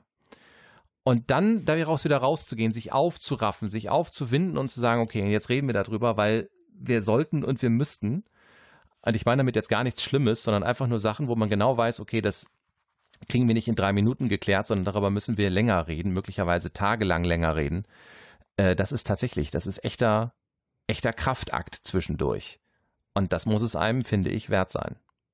Und das ist jetzt sehr hübsch, weil während du erzählst, fällt mir halt, äh, was war das, äh, Metz ein oder so, ne? Mhm. Mit der kürzesten äh, Definition für Religion, nämlich Unterbrechung. Mhm. Ne? Und das wäre jetzt ja, das ist ja sehr spannend, ne? weil das wäre ja Unterbrechung des Schweigens, ne? Oder Unterbrechung des äh, ja auch des Alltags. ne? Des also Alltags, des, des, des genau. Alltagstrotz. Ja, genau. so. Und deswegen ist es vielleicht auch nicht so schlecht, dass äh, das im katholischen Reich dann eher halt äh, als Ort gilt, wo man auf besondere Weise Gott begegnen kann, indem man sich selber und indem man einem Gegenüber begegnet und indem das, das Leben, was sonst droht, einfach immer so weiter vor sich hin zu plätschern, eben auch eine äh, Unterbrechung erfährt, die dann letztlich für einen selbst äh, vielleicht auch wieder Wachstum und mehr Blüte und mehr Lebensqualität und sowas alles bedeuten kann. Ne? So. Ja. Ja. so tiefgründig Ma wollte ich jetzt gar nicht werden. Maike, rette uns. Ja, nee, ist, äh, ihr habt eigentlich schon, äh, ihr habt äh, zwischendurch schon mal sehr schön äh, zu dem letzten Punkt auf meiner Frageliste hingeleitet, nämlich äh, das, das Thema vor, vor der Ehe und zwar ähm, Ehevorbereitungskurse. Und ja, wie, wie kommt man da überhaupt, wie kommt man da hin, dass, äh, dass man dann eben eine gelingende Ehe führt und so weiter und so weiter. Und ähm, Marc, du hast das zwischendurch ja schon einmal erzählt, dass du selber auch ähm, an sowas beteiligt warst und auch die Anne-Kathrin ist da ja beruflich mit befasst und ich kannte das eben bis vor einigen Jahren überhaupt nicht. Ich wusste nicht, dass es sowas gibt, also äh, Ehevorbereitungskurse oder vielleicht heißt es auch anders, müsst ihr mich dann korrigieren.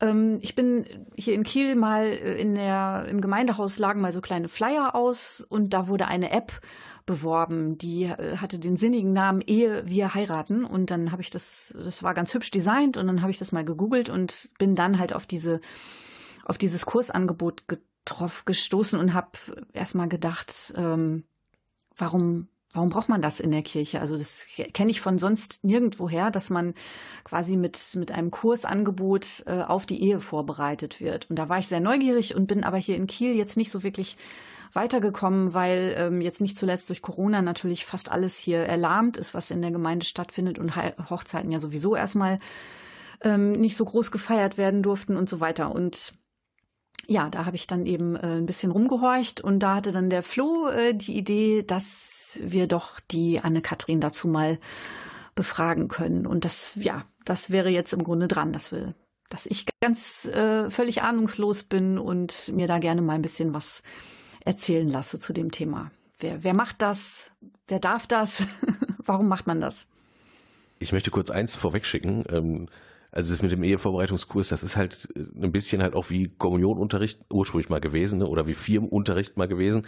Natürlich äh, hat die Kirche, die jetzt das Sakrament spendet oder also innerhalb derer das Sakrament gespendet wird, äh, die Pflicht natürlich, die, die Leute religiös auch aufzuklären über das, was das jetzt bedeutet. Und das heißt dann wirklich, ursprünglich ging es wirklich darum, klarzumachen, das ist was die Ehe nach katholischem Verständnis ist und dass man verdammt nochmal auch Kinder zu kriegen hat und weiß nicht was. Also das war es ursprünglich mal gewesen. Der Priester, auch. der meine Mutter und meinen Vater im Ehevorbereitungskurs hatte, hatte den Auftrag, ihnen zu erklären, wie Sex geht.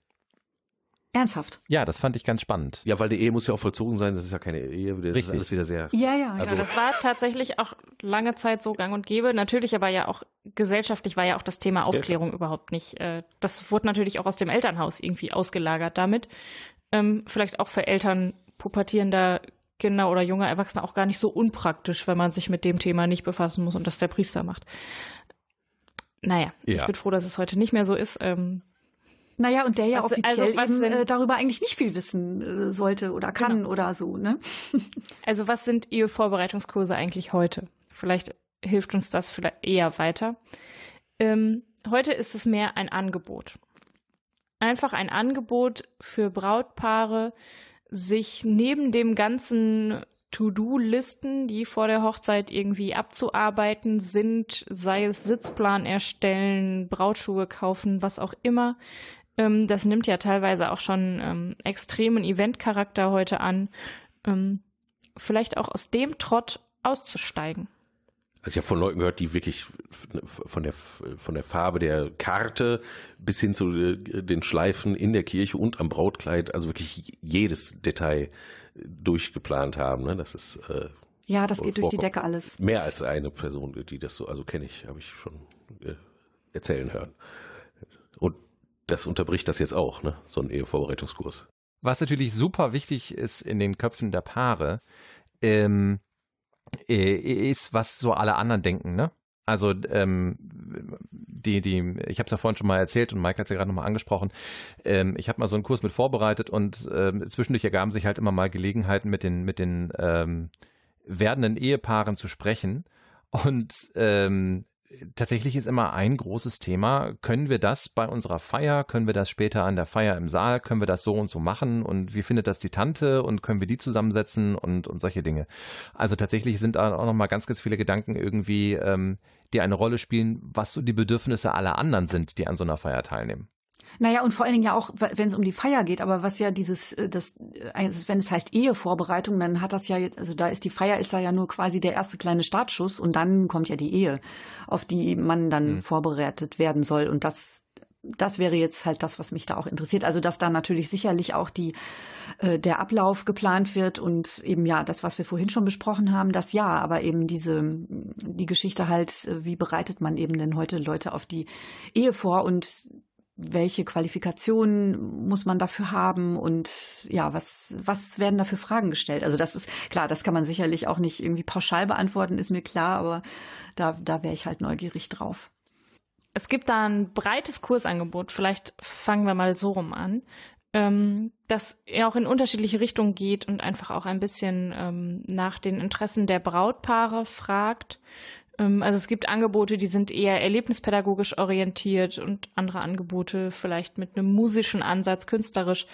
Ähm, so findet, glaube ich, oder kann jedes Brautpaar das finden, was zu ihm passt. Ähm, Ziel und Idee dieser Ehevorbereitungskurse ist heute einfach den Brautpaaren eine Chance zu geben, sich auch nochmal in Ruhe damit auseinanderzusetzen, was heißt für uns eigentlich Ehe? Was wollen wir uns da an diesem Tag versprechen? Und was heißt das für uns, ähm, zu sagen, bis dass der Tod uns scheidet? Was heißt das, ich will dich lieben, achten und ehren alle Tage meines Lebens? Was meine ich mit lieben?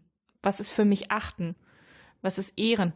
Ähm, also einfach diese ganzen Fragen und das, was man sich in der Ehe oder in der Trauung verspricht, ähm, das für sich mal miteinander zu erforschen und sich aber auch vielleicht nochmal sehr bewusst darüber auszutauschen, was wünsche ich mir von der Zukunft?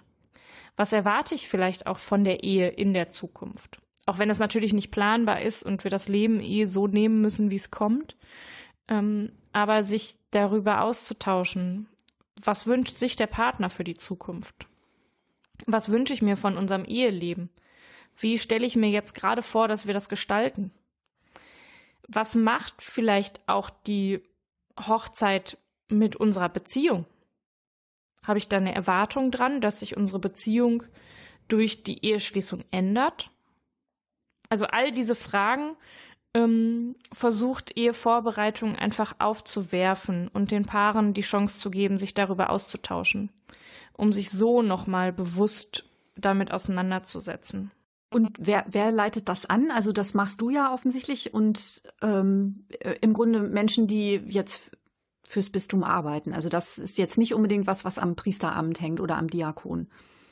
Nee, also es hängt ähm, nicht am Priesteramt oder nicht am Diakonamt. Ähm, ganz oft sind es auch Ehepaare, die an der Sache beteiligt sind, ähm, die Ehevorbereitung geben. Ähm, es gab früher mal Konzepte, ähm, das wird heute immer weniger, dass es Paare aus der Gemeinde waren, die dann auch die jungen Ehepaare über einen längeren Zeitraum begleitet haben, ähm, wo man auch so gesagt hat, man kennt sich, man trifft sich auch auf der Straße und so ein bisschen die Idee dahinter steckte, naja, wenn es vielleicht in fünf Jahren mal eine Ehekrise gibt, dann habe ich mit diesem älteren Paar, was vielleicht mehr Erfahrung in Ehe hat, ähm, jemanden kennengelernt, den ich dann vielleicht auch nochmal um Hilfe bitten kann. Ähm, so heute ist es eher einfach Menschen, die auch Spaß haben und vielleicht auch gewillt sind, ein bisschen mit ihrem Partner mal aus dem Nähkästchen zu plaudern ähm, und da Denkanstöße zu geben. Und wie lange dauert sowas? So, so ein das Kurs? Ist, Oder? Das ist auch unterschiedlich von Kurs zu Kurs abhängig. Ähm, es gibt Kurse, die sind auf ein Wochenende ausgelegt. Es gibt Kurse, die sind über mehrere Abende, mehrere Wochen. Ähm, das ist ganz unterschiedlich. Natürlich auch je nachdem, was ist auch der Ansatz des Kurses, ähm, was an Programmen dazugehört. Ähm.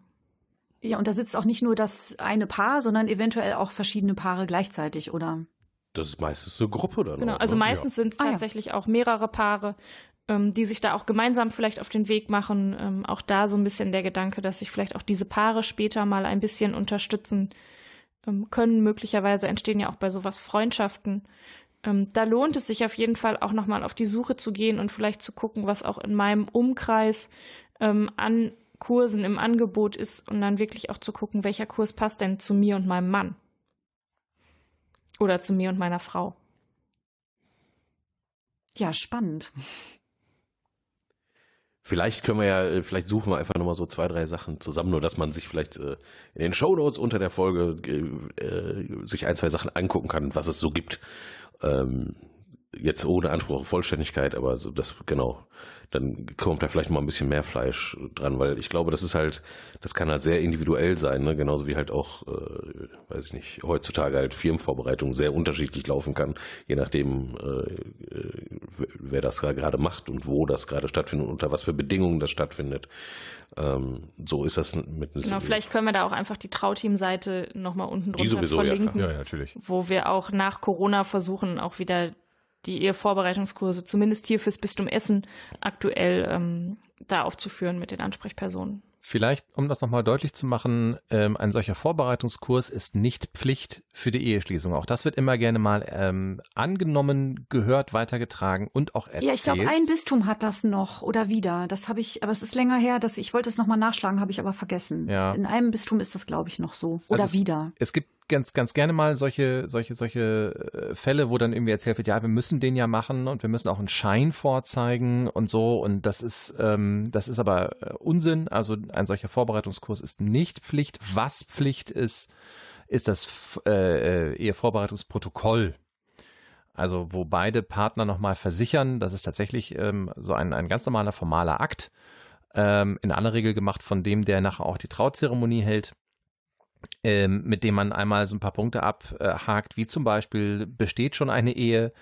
Ähm, also so ein bisschen Gründe irgendwie einmal, einmal abklappert, die gegen eine Eheschließung sprechen würden, äh, um die von vornherein auszuklammern. So, und das ist die Idee, dass also nochmal festgehalten wird, wer heiratet ja eigentlich wen und dürfen die das eigentlich und wie sieht das aus? Ähm, das muss Pflicht, äh, das ist Pflicht, das ist bürokratisch Pflicht, Formpflicht ist das, aber ein solcher Vorbereitungskurs ist nicht Pflicht, um eine Ehe schließen zu dürfen.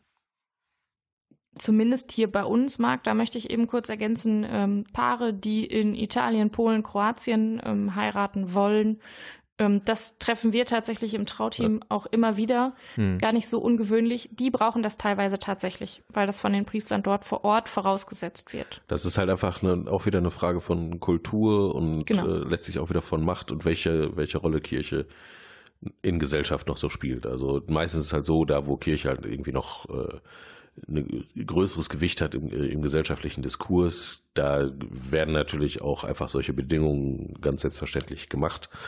Äh, und äh, genau, und da, wo äh, das nicht mehr der Fall ist, wie zum Beispiel jetzt hier in Deutschland oder so, da wird dann halt versucht, halt von, äh, von diesem verpflichtenden Charakter wegzugehen und ein, ein offenes, freiwilliges äh, Angebot zu machen, was dann halt auch noch so diversifiziert ist, dass es möglicherweise einfach eine gute Angebote sind, die auch einfach Sinn machen in der le jeweiligen Lebenssituation. Äh, und das gilt halt, also es ist halt einfach, es gibt nicht die katholische Kirche, das sehen wir wieder und wieder. Es, die katholische Kirche ist ja ein komplexes Ding.